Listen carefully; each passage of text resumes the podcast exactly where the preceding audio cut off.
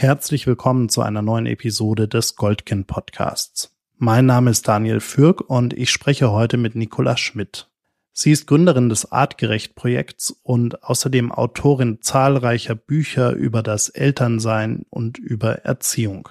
Ich wollte von ihr wissen, wie man eigentlich ein richtig guter Vater oder eine richtig gute Mutter wird und was man dabei beachten sollte. Wenn du mehr über die Themen der Goldkind Stiftung erfahren möchtest und dich selbst fortbilden möchtest, dann findest du ganz viele spannende Artikel, Podcasts, Videoformate in der Goldkind Fachwissen Bibliothek auf goldkind-stiftung.de.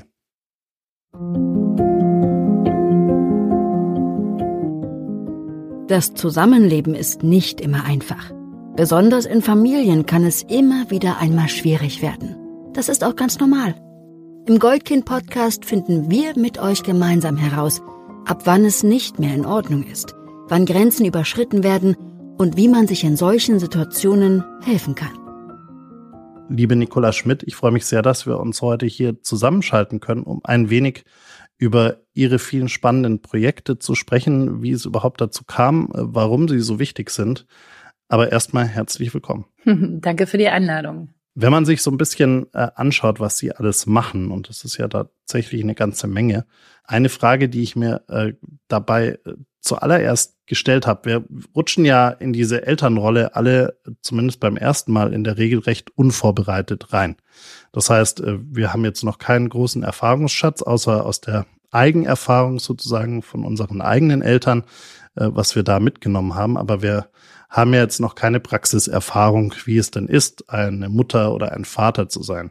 Es gibt unzählige Erziehungsratgeber, man kann Kurse machen, man kann alles Mögliche tun.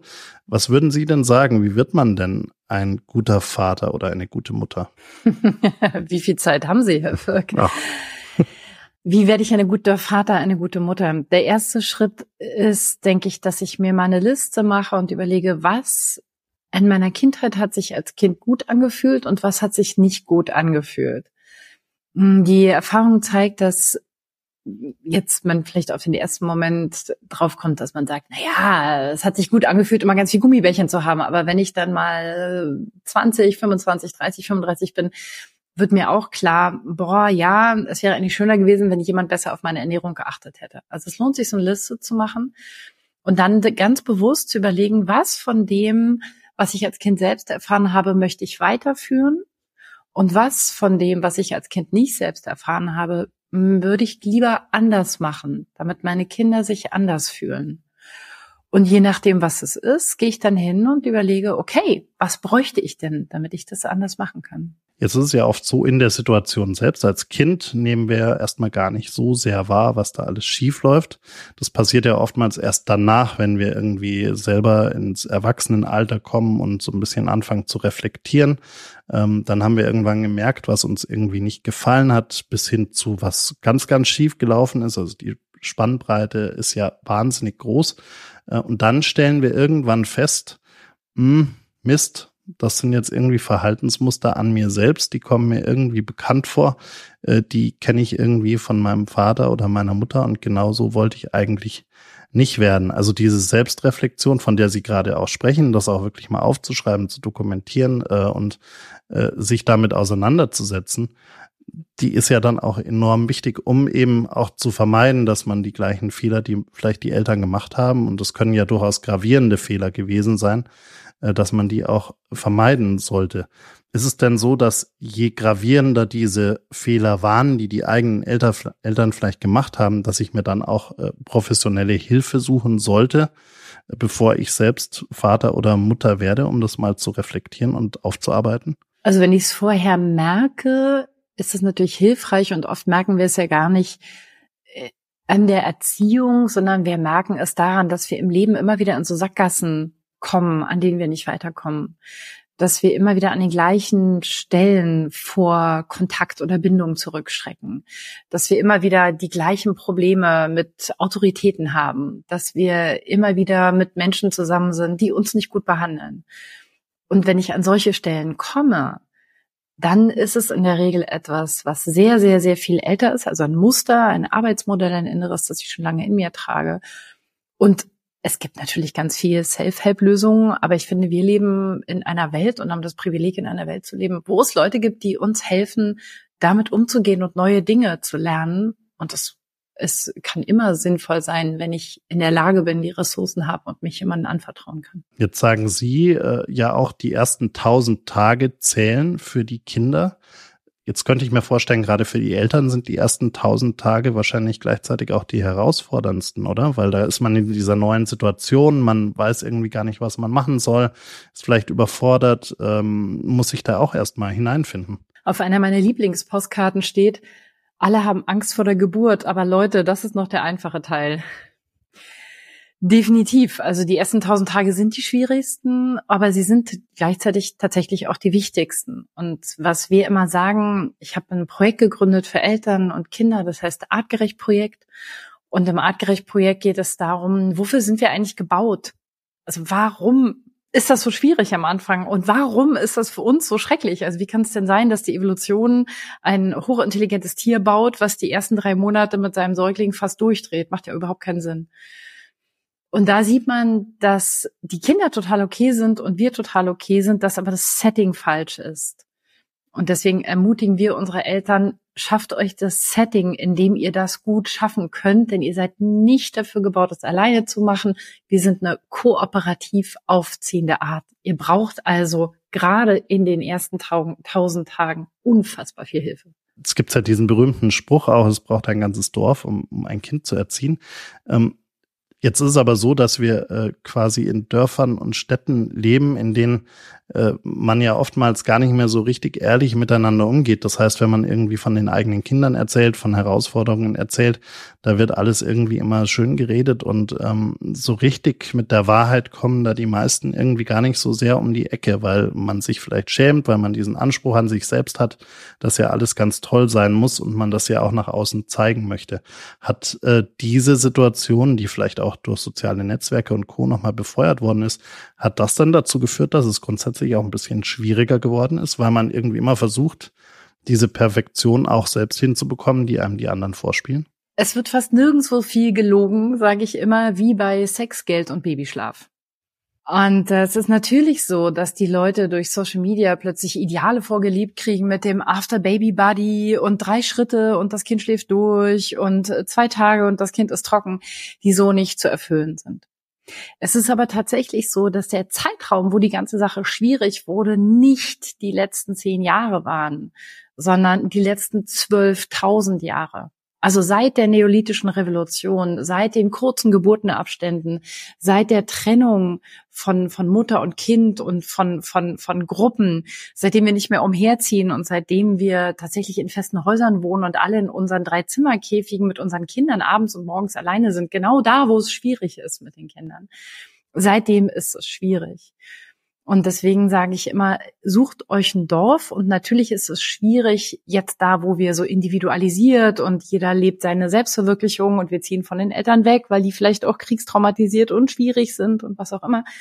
Aber das muss ja nicht ein Dorf im alten Sinne sein. Ein Dorf kann auch sein, ein Babysitter, eine Tagesmutter, eine Therapeutin, ähm, eine Haushaltshelfer und meine drei besten Freunde und mein Ex-Mann. Das kann auch mein Dorf sein. Also je offener wir da rangehen, desto besser kommen wir da durch. Also auch wirklich mal den Mut zu haben, äh, auch um Hilfe zu fragen, statt sich irgendwie dafür zu schämen, weil man vielleicht auch nochmal reflektieren sollte, hey, äh, jeder hat äh, erstmal da eine Herausforderung, egal, also niemand, niemand kommt als perfekter Vater oder perfekte Mutter auf die Welt. Exakt. Also viele Leute sagen, ja, na, das mit den Kindern, das musst du intuitiv und instinktiv machen da kriege ich dann immer oh, Gänsehaut, weil ich denke, oh Gott, oh Gott, oh Gott, nein, denn wir sind eine Homo sapiens, wir haben weder Instinkte noch eine besonders gute Intuition. Wir haben einfach keine Ahnung. Und das ist auch nicht schlimm, weil wir bisher immer jemanden hatten, der um uns rum lebte, mit dem wir jeden Tag zu tun hatten, der uns gezeigt hat, wie es geht.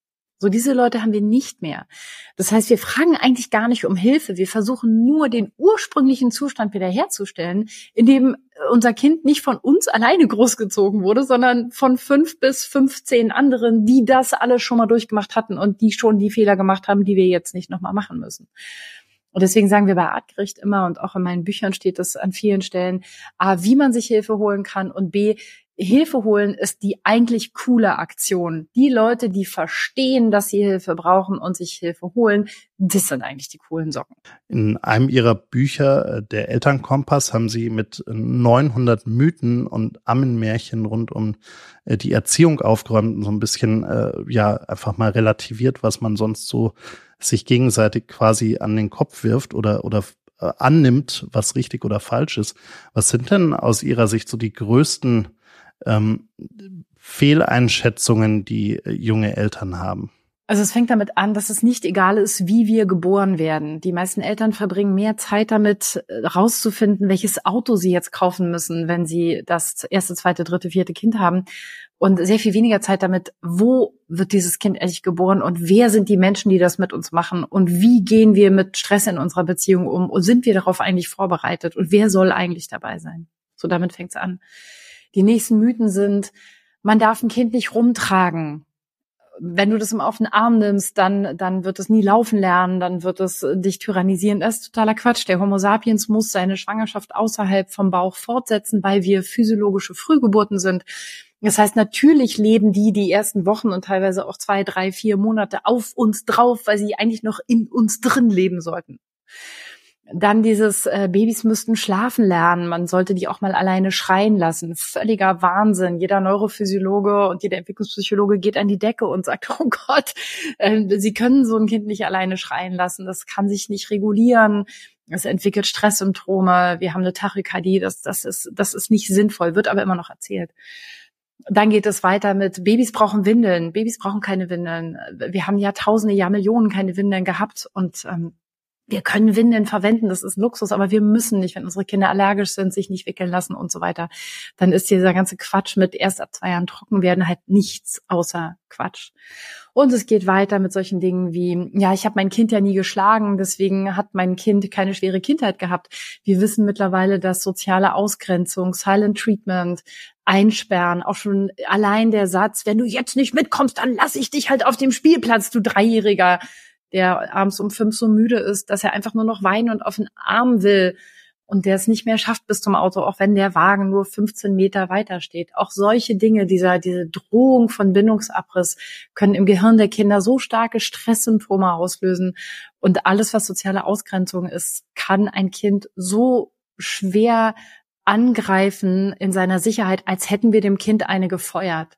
Das sind so die typischen Mythen mit denen wir, also nur einige von ganz, ganz vielen, mit denen wir selber groß geworden sind oft und die sich wissenschaftlich, und das ist ja mein Job, null belegen lassen. Wenn Sie auch mit vielen Eltern sprechen, wie ist denn da das Bewusstsein inzwischen für psychische Gewalt, für psychische Ausgrenzung, für ja all diese psychischen Faktoren, die eben fernab von physischer Gewalt, die ja zum Glück inzwischen eher bei den Menschen in der Masse angekommen ist, dass das eben ja kein passendes Verhalten ist, um es mal ganz milde auszudrücken. Ähm, aber wie steht es denn um, um die Einschätzung von äh, psychischer Gewalt?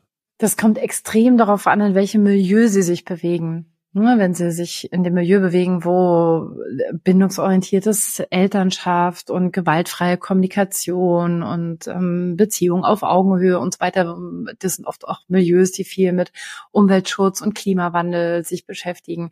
Die haben oft sehr, sehr viele Ressourcen, um sich mit diesen Dingen zu beschäftigen und die versuchen sehr granular die Gewalt aus der Eltern-Kind-Beziehung rauszuholen, auch die psychische Gewalt wenn wir uns in Milieus bewegen, wo Leute völlig andere Ausrichtungen haben, ganz anderen Fokus oder auch einfach nicht die Ressourcen, die Ressourcen nicht mitbringen, sie jetzt in ihrem Leben nicht von der Gesellschaft zur Verfügung gestellt kriegen, da geht es einfach darum, dass die Kinder morgens aufstehen und in den Kindergarten kommen und dann irgendwie möglichst vernünftig wieder nach Hause und was zu essen kriegen und ins Bett kommen. Da denkt kein Mensch granular darüber nach, war das jetzt der richtige Satz oder hätte ich das anders sagen sollen.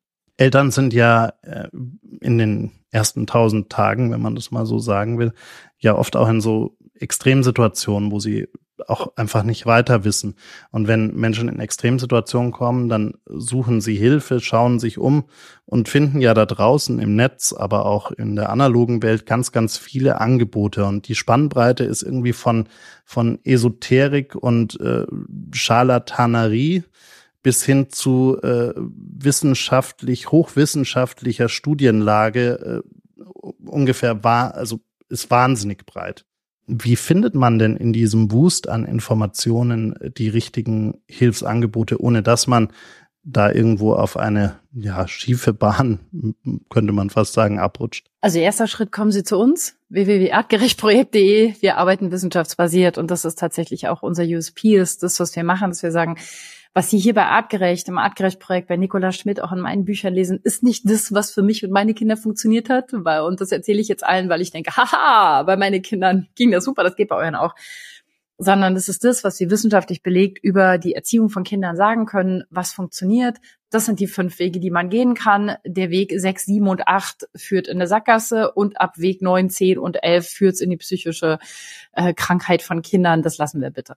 Also das ist das, was wir arbeiten. Wir arbeiten streng wissenschaftsbasiert. Grundsätzlich würde ich immer, immer vorsichtig sein mit Leuten, die sagen, sie hätten eine Lösung für irgendein Problem mit Leuten, die sagen, sie hätten eine schnelle Lösung für ein Problem ob das jetzt Schlafen, trocken werden, Einschlafen, Geschwisterstreit ist oder was immer. Und mit Leuten, die mir ein Halsversprechen geben und sagen, wenn du das machst und wenn du mir deine 300 Euro gibst, dann sorge ich dafür, dass dein Ex-Mann wieder zu dir zurückkommt, dein Kind den Teller leer ist, uh, whatever. Solche Leute sind grundsätzlich immer mit sehr, sehr, sehr viel Vorsicht zu genießen. Sie bieten ja verschiedene äh, Ausbildungen auch an. Sie haben auch ein äh, Camp, das Sie veranstalten für Eltern. Welche Eltern kommen denn da aktuell zu Ihnen und von welchen würden Sie sich wünschen, dass Sie noch mehr diese Angebote wahrnehmen würden? Also gibt es da, können Sie das heute, wenn Sie mal da drauf schauen, können Sie das irgendwie clustern, wo Sie merken, okay, die, die ich heute erreiche, sind vielleicht die, die gar nicht so gefährdet sind, weil sie vielleicht ohnehin schon reflektiert damit umgehen oder ist das eigentlich ziemlich querbeet? Also es ist sehr querbeet. In unserer Ausbildung bin ich sehr froh, dass wir tatsächlich zunehmend Fachleute erreichen. Also wir haben interessierte Eltern in der Ausbildung, wir haben aber auch immer mehr Pädagogen, Mediziner, ähm, Kinderärzte, Kinderärztinnen, aber auch solche Leute wie Traumatherapeuten, die sagen, verdammt, ich sehe immer, dass meine meine, meine Leute in der Therapie, da, da fehlt irgendein Link als Baby, als Kleinkind, aber ich weiß gar nicht, was hätten die Eltern denn machen sollen? Und die kommen in unsere Ausbildung und sagen, ach verdammt, ja, jetzt habe ich es verstanden. Klar, wenn das nicht passiert, passiert das nicht und nichts, das sehe ich dann in meiner Praxis. Also sie haben sehr viel Fachleute, darüber bin ich sehr froh, zunehmend auch. Und ähm, von den Eltern her haben wir tatsächlich alles querbeet. Mm, und wir haben auch alles von Leuten, die zu uns kommen, obwohl sie noch gar keine Kinder haben. Da bin ich mal ganz berührt. Teilweise noch nicht mal schwanger sind, sondern sagen, oh, will mich vorher informieren. Bis hin zu Leuten, die vier, fünf Kinder haben und sagen, boah, wir sind hier eine Riesenfamilie und wir bräuchten jetzt mal Unterstützung, weil man irgendwie auch beim vierten oder fünften Kind immer noch vor Fragen steht, die man einfach, man sieht ja manchmal den Wald vor lauter Bäumen nicht, die man selbst einfach so nicht beantworten kann. Ich könnte mir vorstellen, gerade in diesen Coaching-Sessions und vielleicht auch bei dem Camp, wenn man mal ein paar äh, Tage länger zusammen ist, ist, dass es dann durchaus auch mal emotional wird und dass äh, dann gerade junge Eltern oder auch solche, die es werden möchten, ähm, auch mal mit ihren eigenen Geschichten um die Ecke kommen, mit ihren eigenen Traumata um die Ecke kommen, mit ihren eigenen Erlebnissen aus der Kindheit um die Ecke kommen. Ähm, und, und gerade wir bei Goldkind sprechen ja viel äh, über Kinder aus dysfunktionalen Familien und äh, die Folgen, die daraus resultieren. Hm, was sagen Sie denn Eltern, wenn sie merken, okay, da scheint wirklich was zu sein, da scheint in der eigenen Kindheit dieser Eltern etwas vorgefallen zu sein, äh, das sie wirklich traumatisiert hat. Ähm, wie, wie versuchen Sie da eine Brücke zu bauen, um diese Eltern vielleicht dann auch dazu zu bekommen, das nochmal ganz gründlich aufzubereiten, weil da hilft ja so eine, so eine äh, Coaching-Session oder auch so ein Camp in, in wenigen Tagen in der Regel ja nicht. Also ich versuche grundsätzlich nie irgendjemand zu irgendwas zu bekommen, weil alles, was unsere Eltern machen, beruht auf kompletter Freiwilligkeit. Das bedeutet, wenn die Leute zu mir ins Camp kommen und da kommen Themen hoch, dann ist es immer ihre Entscheidung. Will ich da hingucken, will ich da nicht hingucken? Natürlich kriegen sie die Info, dass ich sage, naja, es, es wäre hilfreich mal zu gucken, was dein Bindungsarbeitsmodell ist. Denn das sehen wir jetzt gerade bei deinem Kind und bei deinem Kind stresst es dich. Das Kind kann aber nur von dir lernen. Das heißt, wenn du deins nicht änderst, kann das Kind sich nicht ändern. Ne? Das ist ja so ein Dominoeffekt. Und wenn wir im Coaching feststellen, wow, da ist echt ein Riesenthema, hm, dann ist es auch immer die Entscheidung des, des Menschen, der vor mir sitzt, zu sagen, was mache ich jetzt damit? Weil im Coaching schauen wir auf das Jetzt, das Problem, was wir jetzt haben, und wie gehen wir morgen damit um? In der Therapie schauen wir auf das Problem, das wir jetzt haben und wir fragen uns, wo kommt das her? Und deswegen ist es den Eltern immer freigestellt, dass ich sage, pass auf, ich gucke mit dir, wie gehen wir morgen damit um? Wenn du gucken willst, wo das herkommt und wie es dich geprägt hat, dann such dir einen Profi, der sich mit dir hinsetzt und das eventuell mal aufarbeitet und auch neu erlernt. Bis dahin arbeite ich mit dem, was wir jetzt haben und das ist das Muster, was jetzt da ist und wir schauen, wie wir das morgen damit möglichst gut gestalten können. Wenn man einigermaßen reflektiert mit dem ganzen Thema umgeht und sich damit auch eingehender beschäftigt hat äh, und, und so ein bisschen ja sensibilisiert ist dafür, was okay ist und was nicht okay ist, wo Grenzen überschritten werden oder nicht. Ähm, ich, ich war jetzt vor kurzem in einer Situation, wo ich auch äh, ja bei Freunden zu Hause war und mitbekommen habe, ähm, wie da diese in dem Fall Mutter-Kind-Beziehung auch äh, ablief und und da ganz viele Trigger irgendwie bei mir äh, Alarmglocken läuten lassen haben.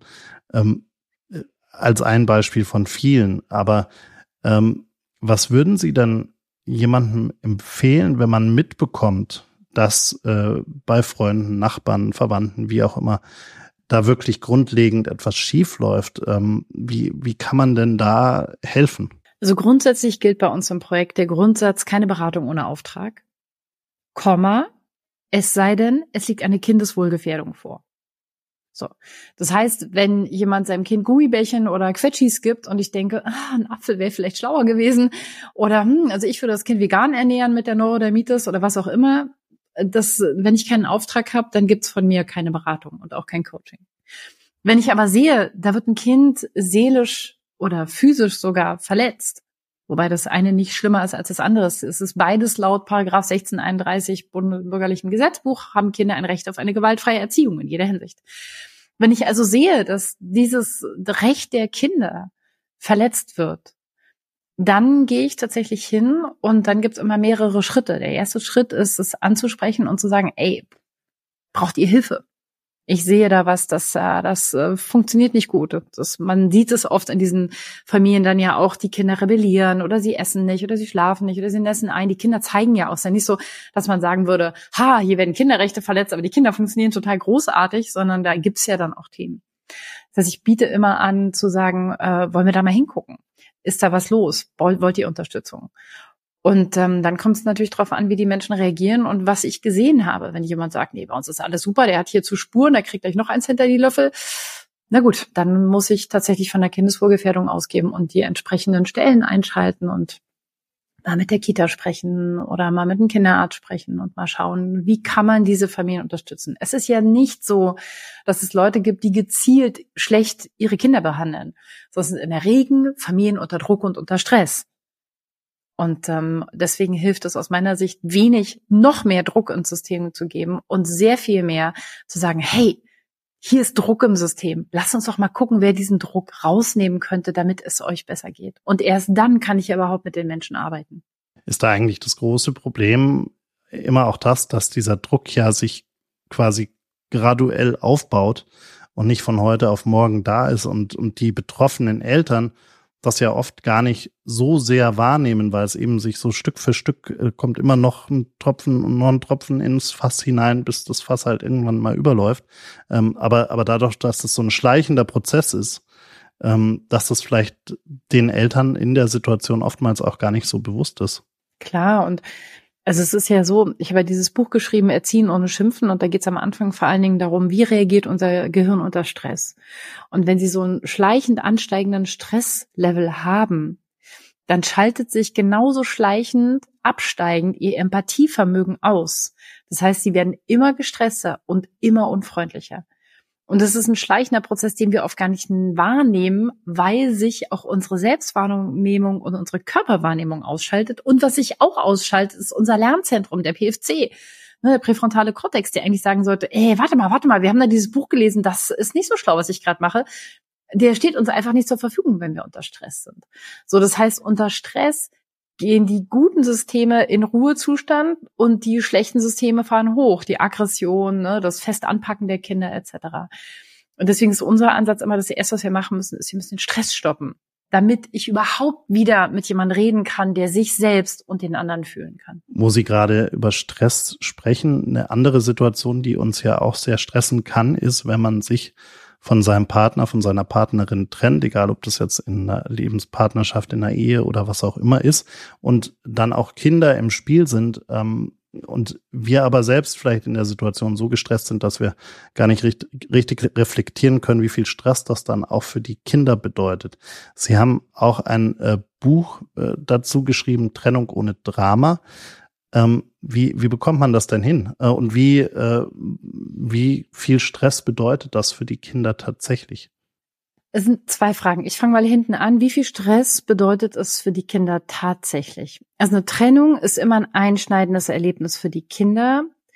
Und die Frage ist nicht so sehr, wie stressig ist der akute Moment, weil der ist immer stressig. Eine Veränderung ist etwas, was unser Gehirn nicht besonders gerne hat. Unser Gehirn will keine Veränderung, es kostet Stoffwechselenergie, es macht uns unsicher, wir kriegen Angst. Je nachdem, was wir gelernt haben, wie wir damit umgehen, kann das ja unangenehm sein. Das heißt, der akute Moment ist immer schwierig. Aber die interessante Frage ist, wie gehen die Eltern damit um, mit diesem akuten Moment? Und wenn wir Eltern die Kinder in diesen Momenten richtig auffangen, miteinander richtig kommunizieren und die richtigen Schritte zum richtigen Zeitpunkt machen, dann wissen wir aus der Studienlage, dass Kinder nach 12 bis 18 Monaten sich nicht mehr unterscheiden von Kindern, die keine Trennung erlebt haben wenn sie gut aufgefangen wurden. Und in der langen Sicht, 10, 15, 20 Jahre, stellen wir fest, dass dieser ganze Mythenkosmos von wegen, das wird dich und deine Kinder für immer prägen und das sind traumatisierte Scheidungskinder ein Leben lang, das ist alles Quatsch. Wenn es gut gemacht ist, passiert da nichts, was nicht auch passieren würde, wenn eine andere einschneidende Veränderung eintritt. So. Ähm, jetzt ist aber die Frage, die Sie ja gestellt haben, auch, wie, wie, wie gehen wir mit dieser Trennung um, mit diesem Stress, der da entsteht und mit uns? Und da muss man ganz klar sagen, eine Trennung ist eine Krise und meistens machen wir den Fehler, dass wir mitten in der Krise, in der ersten Phase der akuten Krise versuchen, Entscheidungen zu treffen. Dummerweise sind wir da weder besonders schlau noch besonders empathisch. Und es hilft total, sich darüber klar zu werden, das habe ich im Buch auch sehr ausführlich dargelegt, dass wir erstmal eine Krise bewältigen und einen Change-Management-Prozess anstoßen müssen. Für ein Change-Management brauchen wir ein Team. Dafür müssen wir beide im selben Boot sitzen. Dafür müssen wir erstmal wieder miteinander sprechen können. Und das kann dauern in der Trennung, weil da sind viele Verletzungen. Und dabei kann auch eine Trennungstherapie helfen. Die kann ich ja ohne meinen Partner machen. Einfach damit ich mir darüber klar werde, welche Arbeitsmodelle in mir, welche Dinge werden da jetzt eigentlich losgetreten, was passiert da eigentlich gerade. Und dann kann ich die Kinder sauber und liebevoll mitnehmen und eine neue Form von Familie bauen. Eine Trennung ist ja nicht das Ende der Welt, sondern es das heißt ja nur, wir bauen jetzt eine neue Familienform, die anders funktioniert, ähm, die aber immer noch eine Familie ist. Und da kann man tatsächlich sehr viel machen, wenn man weiß, wie es geht. Es ist ja so schön, man kann sich an ihrer Bücherliste so ein bisschen entlanghangeln, weil sie so viele spannende Bücher geschrieben haben. Auf eines würde ich gerne noch eingehen wollen, weil es äh, so ein bisschen ein, ja, ich will nicht sagen ein Exot ist, aber doch eher ein, ein ähm, etwas vielleicht noch unterbelichtetes Thema, wenn man, wenn man sich die große Welt der äh, Erziehungs-, Elternbücher, wie auch immer anschaut. Sie haben nämlich ein Buch darüber geschrieben äh, zum Thema Vater werden. Also es gibt ja wahnsinnig viele Angebote für Mütter. Es gibt äh, alles Mögliche von Coachings über Podcasts, über Videos, über Bücher, alles, was man sich vorstellen kann. Äh, bei Vätern ist das äh, noch nicht so der Fall. Woran liegt das dann eigentlich und ähm, warum, also sind das die Väter, die werdenden Väter, die sich vielleicht einfach nicht so sehr damit beschäftigen wollen oder sind das einfach gibt es einfach keine vernünftigen oder nicht ausreichend vernünftige Angebote dafür. Also es gibt, denke ich, sehr gute Angebote. Ich denke, dass die Väter sich damit auch beschäftigen wollen. Also ich habe noch keinen Vater getroffen, der gesagt hat, nee, interessiert mich nicht. Was ich eher sehe, ist, dass es ein gesellschaftliches Thema ist. Die gesellschaftlichen Bilder, die gesellschaftlichen Systeme, das funktioniert so nicht. Wir haben jetzt gerade jüngst so eine Idee gehabt von der Elterngeldänderung, die wieder dazu geführt hätte, dass Väter die ersten zwei Wochen am Ende dann doch nicht wirklich bei ihren Kindern sein können, weil das dann an anderer Stelle wieder äh, negativ sich in der Rechnung auswirkt und so weiter. Solange wir diese gesellschaftlichen Probleme nicht lösen, dass wir nicht dafür sorgen, dass Väter eigentlich die ersten zwölf Monate Zeit für ihre Kinder haben, um zu bonden und eine Familie zu gründen, solange wird sich daran auch nichts ändern, weil ja so vieles an den Vätern zieht. Die sollen ja super Väter sein, die müssen aber auch Karriere machen, die sollen die Familie ernähren in wirtschaftlich schwierigen Zeiten, aber gleichzeitig äh, abends liebevoll noch mit zwei müden ähm, Ein- und Fünfjährigen spielen ihre Frau im Mental Load entlasten, bei der Geburt dabei sein, obwohl sie gar nicht wissen, was da eigentlich auf sie zukommt und auch keine Zeit hat, sie darauf vorzubereiten und sie auch keine Zeit hätten, wenn jemand Zeit hätte, weil sie ja bis abends arbeiten müssen und dann ihre Frau entlasten und dann noch ein eigenes Leben führen und gut aussehen und sportlich sein und was man nicht alles muss. Also ich denke, es liegt weder an den Angeboten noch an den Vätern. Es liegt daran, dass wir den Rahmen nicht bieten, damit das möglich wird. Zum Abschluss würde ich gerne noch einmal auf Ihren neuen, relativ neuen noch Podcast eingehen. Ähm, quasi als für all diejenigen, die jetzt noch mehr von Ihnen hören wollen, die könnten direkt in das äh, andere Format hinüber switchen. Der heißt nämlich auch artgerecht ähm, und äh, seit ich glaube Ende November machen Sie den jetzt richtig. Genau. Und äh, was erwartet denn die Hörer in diesem Podcast? Sie sagen, es ist der etwas andere Elternpodcast. Genau. Es ist das, was sich die Leute immer gewünscht haben. Wenn ich im Camp bin, dann sprechen mich manchmal Eltern an und sagen, oh Nick, ich habe das und das Problem.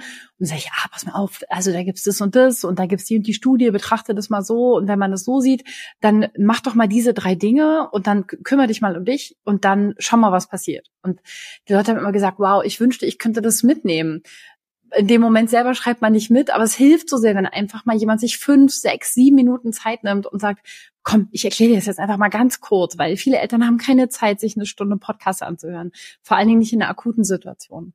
Deswegen haben wir gesagt, wir machen artgerecht den anderen Elternpodcast und wir haben ganz süße Rückmeldungen schon gekriegt von Leuten, die sagen, es ist genauso, wie wir es gehofft haben. Es ist kurz, es ist knackig, es ist super hilfreich.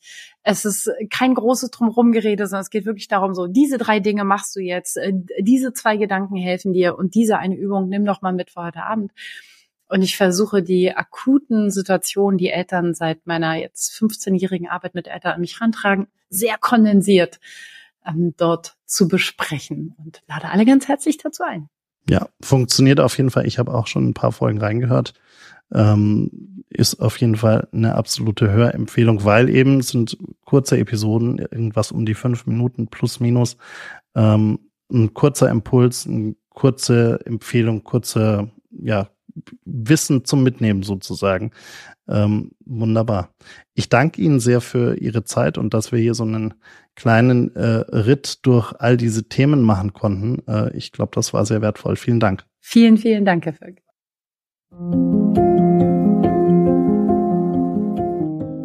Vielen Dank fürs Zuhören. Wenn dir diese Episode des Goldkind Podcasts gefallen hat, folge uns bei Spotify, Apple Podcasts oder wo auch immer du gerne Podcasts hörst. Unter goldkind-stiftung.com findest du weitere Informationen und hilfreiche Tipps und Tricks für die herausforderndsten Situationen des Zusammenlebens.